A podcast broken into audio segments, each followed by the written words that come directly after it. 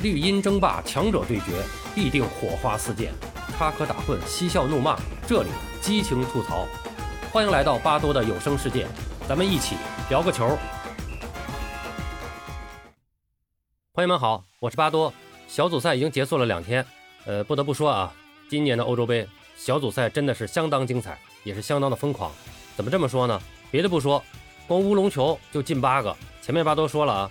这已经是超过了此前五届欧洲杯乌龙球的总和，而单场有两个乌龙球的比赛竟然出现了两次，分别是德国四比二对葡萄牙，以及西班牙五比零斯洛伐克。更有意思的是，本届欧洲杯小组赛六次点球不进，这也是一个新的历史记录。具体都谁没进，咱就不点名了哈，这里不乏名将，留点脸面哈。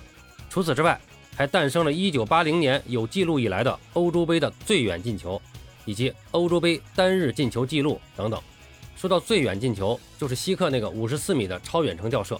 很多人说这个球当之无愧小组赛最佳进球，甚至可以提前锁定本届杯赛的最佳进球。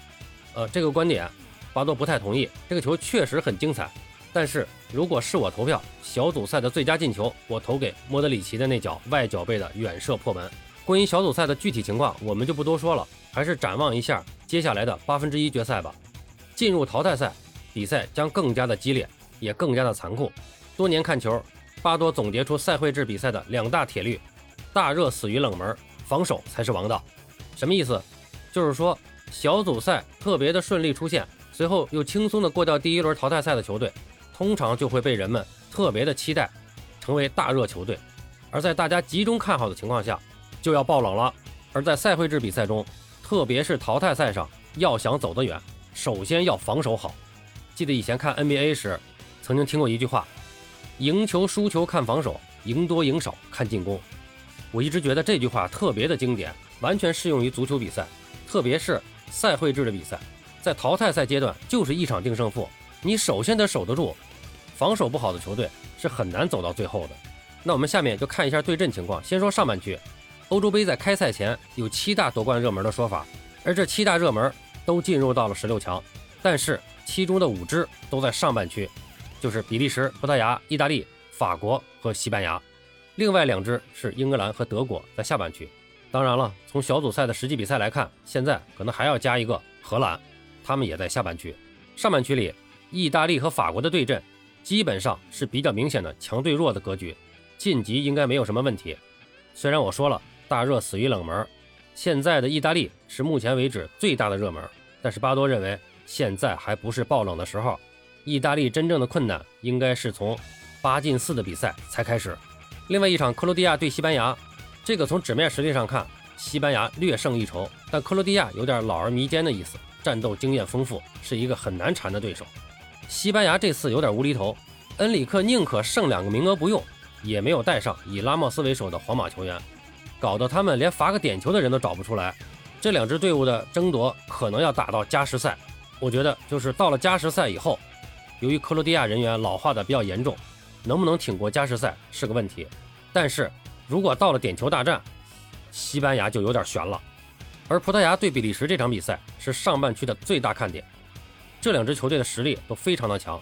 小组赛里，比利时也是三战全胜，他们的主要核心竞争力就在德布劳内和卢卡库。这两个人基本上可以打透任何一个球队的防守了，而葡萄牙最大的问题就是防守，特别是他们左右两侧的防守，在小组赛中曾经让德国队给打爆了，能不能顶住比利时人的进攻，我非常的不看好。而葡萄牙的最大优势就是拥有 C 罗，但是巴多还是那个观点，C 罗虽然在队内进球很多，但葡萄牙其他的队员跟他的融合以及对他的支持是远远不够的，特别是来自中场的支持，总是让 C 罗望球兴叹。这也是为什么在国家队 C 罗的进球定位球很多的原因。再说说下半区，瑞典对乌克兰这个比赛，我略微的倾向于瑞典，并不是因为瑞典是小组第一出现，乌克兰是小组第三出现，我就这样说，还是源于我那句话：防守才是王道。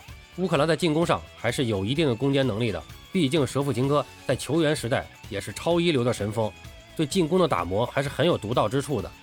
但是这支队伍的防守并不稳固。限制了他们取得更好成绩的脚步。瑞典则相对于乌克兰更为均衡。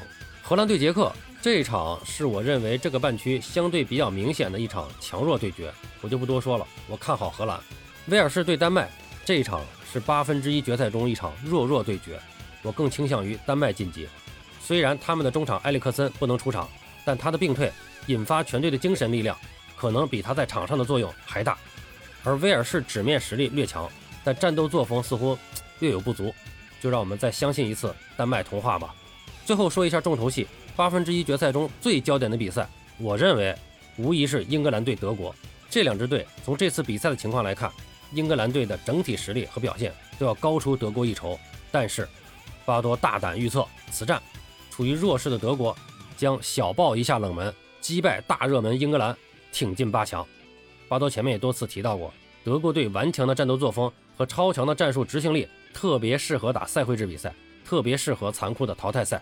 英格兰这回。真的遇到硬茬了，呃，这两天总是有很多的朋友啊，这个给我留言或者评论，呃，说让巴多预测一下这个八分之一决赛的比分，呃，我的观点是这样啊，赛前的形势预判是经验角度，赛后的战术分析是业务角度，但如果要预测具体的比分，那就复杂的太多了，需要综合的信息也是非常非常多，除了人员的情况、战术的情报，还包括盘口参考等等，所以巴多的观点。预测比分根本就是个感觉的问题，不是技术问题。说白了就是蒙的。你说谁胜谁负，咱可以分析分析。你非说预测出三比零，还是四比一，还是五比二，这是个技术，那我真是不信。所以呢，我就不预测比分了，我做一下胜负晋级的预测吧。上半区我倾向于比利时、意大利、法国、克罗地亚晋级；下半区瑞典、德国、荷兰、丹麦晋级。好了，从明天开始，咱们就一起关注一下。看看巴多的预测能有几成胜算？猜对了是巴多蒙的，猜错了确实是巴多水平不行，您多批评啊！嗨，就是个娱乐消遣，别那么认真。咱们回见。